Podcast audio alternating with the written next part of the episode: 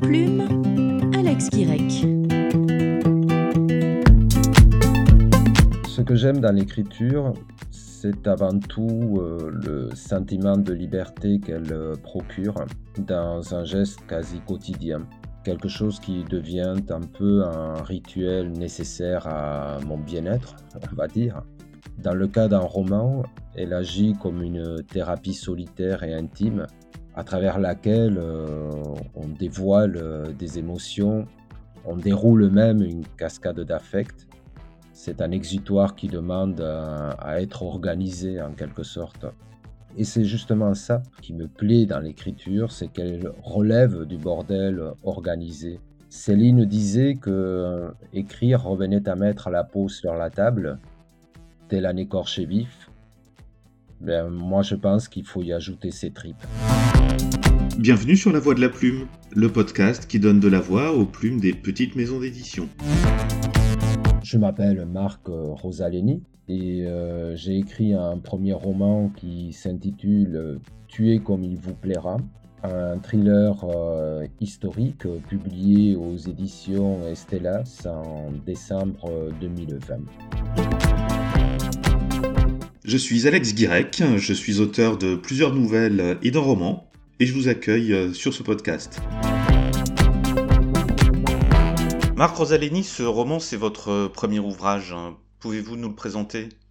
Alors, le euh, roman, comme je vous l'ai dit, est un thriller historique au sens strict du terme. Il parle en toile de fond des années de plomb ayant immédiatement succédé à la mort du dictateur Franco en Espagne et que l'on appelle communément la transition démocratique espagnole, que je fais commencer dans le roman en 1977 et qui se termine en 1982 avec la victoire du, Parti socialiste ouvrier espagnol de Felipe González. Et tout ceci à travers le parcours criminel des nostalgiques du franquisme dans un pays jalonné d'actes terroristes et de crimes en tout genre.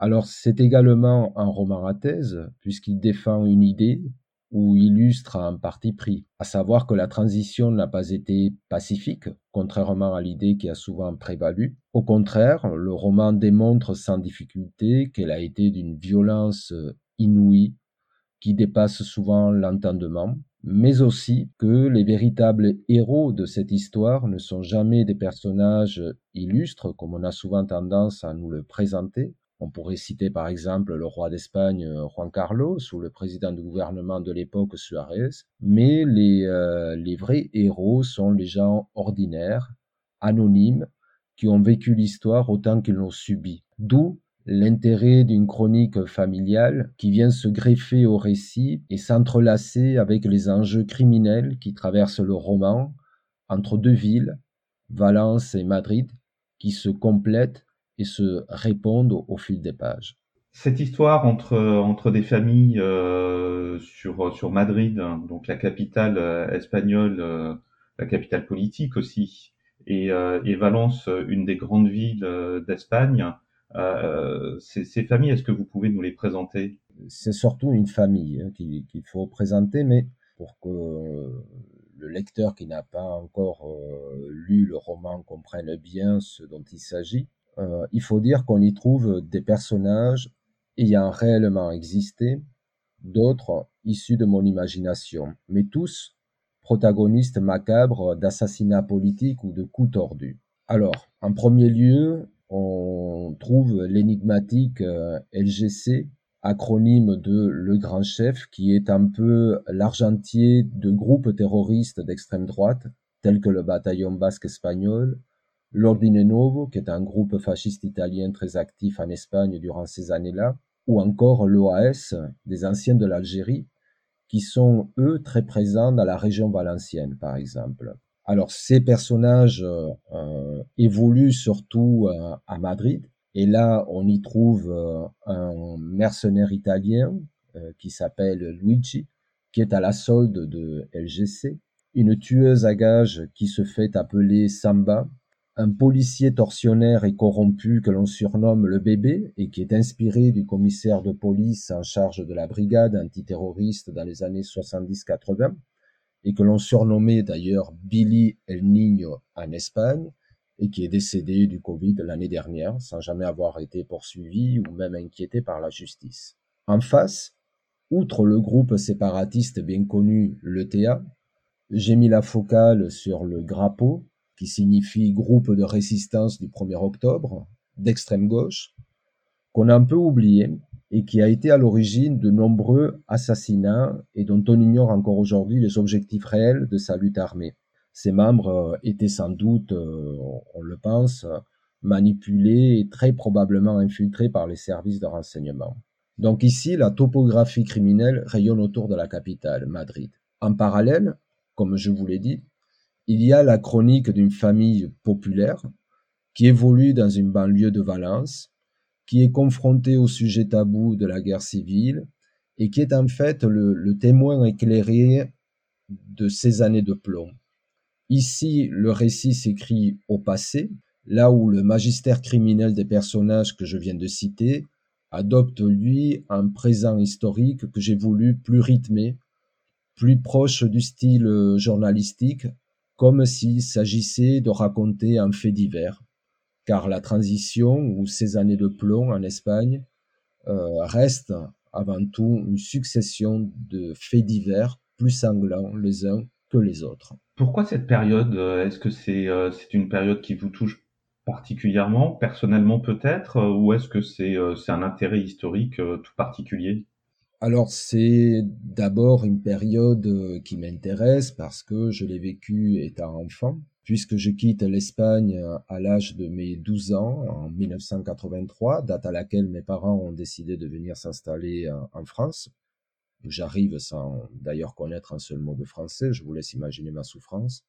Il se trouve que j'ai fait des études en littérature histoire hispanique, ce qui m'a permis d'approfondir euh, ce sujet parmi tant d'autres, et en même temps de prendre une certaine distance, un recul qui souvent a tendance à se transformer dans ces cas-là en esprit critique. Ensuite, cette histoire euh, présente un intérêt, en tout cas cette période-là, parce qu'elle a été euh, finalement peu abordée à travers les romans, même à travers des essais historiques, et elle oblige aussi à raconter des événements en mettant en balance euh, la fiction et la réalité dans un souci d'équilibre. Euh, c'est-à-dire ne pas hésiter à sacrifier des aspects biographiques qui n'intéressent personne afin de privilégier un récit un peu plus réaliste, susceptible euh, d'intéresser le lecteur. Oui, c'est ce que j'allais dire. C'est euh, une période qui est qui est finalement, euh, je dirais pas peu connue, mais cette période-là est connue complètement d'une autre façon. les, les médias nous l'ont raconté différemment et c'est pas quelque chose qui est abordé dans euh, ni dans les romans, ni dans le cinéma. Oui, absolument. D'ailleurs, ça, ça oblige à, à faire beaucoup de recherches. Ça m'a demandé des années d'investigation, deux à trois ans hein, de, d'investigation et de prise de notes à travers des journaux qui euh, relatent les crimes qui ont été commis par exemple, durant cette période, j'ignorais qu'il y avait autant de crimes euh, commis, euh, ne serait-ce que autour des années 79 euh, et 80. Pendant deux ans, il y a en Espagne une victime mortelle du terrorisme toutes les 60 heures. Et dans ces chiffres, que je ne m'invente pas, ils sont établis, on ne compte pas les blessés, les victimes collatérales ou encore les assassinats dans les prisons ou les manifs, et même, et même les viols en bande organisée par des activistes d'extrême droite. Faute de quoi, on aurait une victime par jour. Donc voilà, c'est, euh, on découvre des choses en faisant ces recherches à travers des archives radiophoniques comme ceux de la chaîne euh, CEL, en Espagne, qui diffusera en direct la totalité de la tentative du coup d'État en 1981, plus de cinq heures d'écoute, les discours politiques, les déclarations, les rapports d'autopsie rendus parfois publics, ou encore les archives de la CIA, aujourd'hui déclassées et consultables en ligne euh, sur son site, en anglais bien évidemment. Pourquoi la CIA Parce qu'elle gardait un œil sur l'avenir politique de l'Espagne, qui à l'époque, je le rappelle, n'était pas encore dans l'OTAN. Or, c'était euh, l'obsession des Américains que de faire en sorte que l'Espagne intègre l'OTAN euh, par rapport à des pays tels que la Libye ou l'Iran des, ayatollahs. Donc ça oblige à faire le, le tri, faire des choix pour que cette information colossale s'articule bien avec le contenu de l'histoire que vous racontez, de son intrigue, et en même temps qu'elle fasse écho à la thèse qu'on décide de défendre, que je viens de mentionner euh, au début de, notre échange. Qu'est-ce qui vous inspire dans l'écriture? Alors là, on le comprend bien, il y a, déjà euh, un, attrait pour, euh, pour l'histoire, en tout cas cette histoire-là. Est-ce qu'il y a d'autres choses ou, des auteurs qui vous inspirent? Oui, alors il y a plein de choses qui m'inspirent. D'abord, je dirais qu'en termes de méthode ce qui est intéressant pour un, écrivain qui adopte cette démarche, c'est euh, d'identifier le potentiel romanesque que l'on retrouve à travers euh, toute cette inflation d'informations, n'est-ce pas? Par exemple, un, flic corrompu et tortionnaire qui euh, finalement est soupçonné d'avoir eu une relation avec une femme appartenant au groupe terroriste qu'il est censé éradiquer lui-même.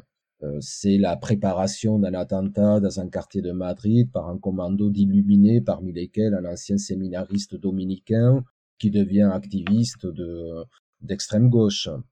C'est euh, le fait de découvrir aussi que la SEAT devient une voiture symbole tantôt une tombe pour les victimes des attentats, tantôt un stand de tir pour les commanditaires. C'est le mystère qui plane encore sur le rôle de Juan Carlos lors de la tentative du coup d'État en 81. Donc le, le plus important à ce moment-là consiste à construire donc une intrigue romanesque à partir d'éléments factuels tirés de l'histoire avec un grand H, mais en s'appuyant sur ces détails où le diable aime bien se cacher en fait. À ce titre, il est vrai qu'il y a des auteurs qui pour moi euh, sont très importants, qui ont une démarche parfois euh, euh, dans leurs écrits qui ressemble un peu à ce que je viens de, vous dire. Et je pense notamment à, à James Elroy, qui a tendance, dans certains de ses romans, à, à mélanger un peu les euh, et à jouer aussi avec le lecteur à partir de d'éléments historiques et euh, de l'intrigue euh, et du récit qu'il imagine lui-même. Aujourd'hui, qui est Marc Rosalini? Alors, je ne sais pas totalement qui je suis, sinon je, je n'écrirais peut-être pas. Mais d'après ce que j'en sais, j'aurais tendance à me définir comme étant nostalgique. Alors quand je dis nostalgique, euh, ce n'est pas dans le sens où je trouve que le monde d'avant est bien meilleur que le monde d'après, ou que celui d'aujourd'hui, où l'on a l'impression de vivre en différé un roman d'anticipation avant de vivre en direct, si ça continue comme ça, une dystopie digne des, euh, des romans de George Orwell ou de Nathalie Atwood je suis un nostalgique au sens grec du terme, de son étymologie. Si vous préférez littéralement une blessure, une plaie ancienne qui vous fait toujours mal. Par extension, les Grecs appelaient ça le, le mal du retour, avec sa part de remords et de regret. Une douleur que vous essayez d'apaiser, de masquer, une plaie que vous devez de nouveau recoudre, sur laquelle on y met un pansement pour moi, c'est ça le nostalgique tel que je, le définis. Parfois, cette blessure, elle vous détermine, elle vous fait grandir, elle aide à se construire ou peut-être même à vous détruire. Ça devient une blessure ambulante. Alors réellement, je sais pas, mais apparemment, sans doute, euh, ce soit à quoi je ressemble. Et c'est ce qui me permet d'écrire une douleur bien réelle qui vous rappelle une plaie toujours apparente. À qui, euh, à qui s'adresse euh, Tuer comme il vous plaira? À qui le, conseilleriez-vous? Je pense que ce roman s'adresse euh, véritablement à un lecteur lambda. En ayant écrit une chronique familiale en parallèle avec un thriller réellement du genre, historique aussi, on y trouve quand même des figures euh, universelle. On trouve par exemple le, rapport entre mère et fille dans tout ce qui peut contenir de, conflictuel, complexe et de compliqué à la fois. On y trouve également un, sujet euh, historique, mais qui est peut-être d'actualité. Je faisais euh, référence à cette violence inouïe qui traverse les années de plomb. Alors certes, elle avait lieu dans un pays instable sur le plan politique, encore que, mais euh, est-ce que nous vivons, nous, dans un monde qui tend vers la stabilité? Est-ce que ces tendances autoritaire que l'on a connu pendant cette période et le fait de s'y pencher dessus pas une façon aussi de se prémunir contre d'autres tendances autoritaires qui pourraient euh, venir avec le temps? Donc c'est un roman qui s'adresse également à des personnes qui euh, se posent ce type de, de réflexion, des réflexions ou des questions hein, euh, qui qui sont euh, finalement euh, assez banales. Merci Marc Rosalini, Plume des éditions Estelas, d'avoir donné de la voix pour nous parler de votre roman, Tuer comme il vous plaira. Bye.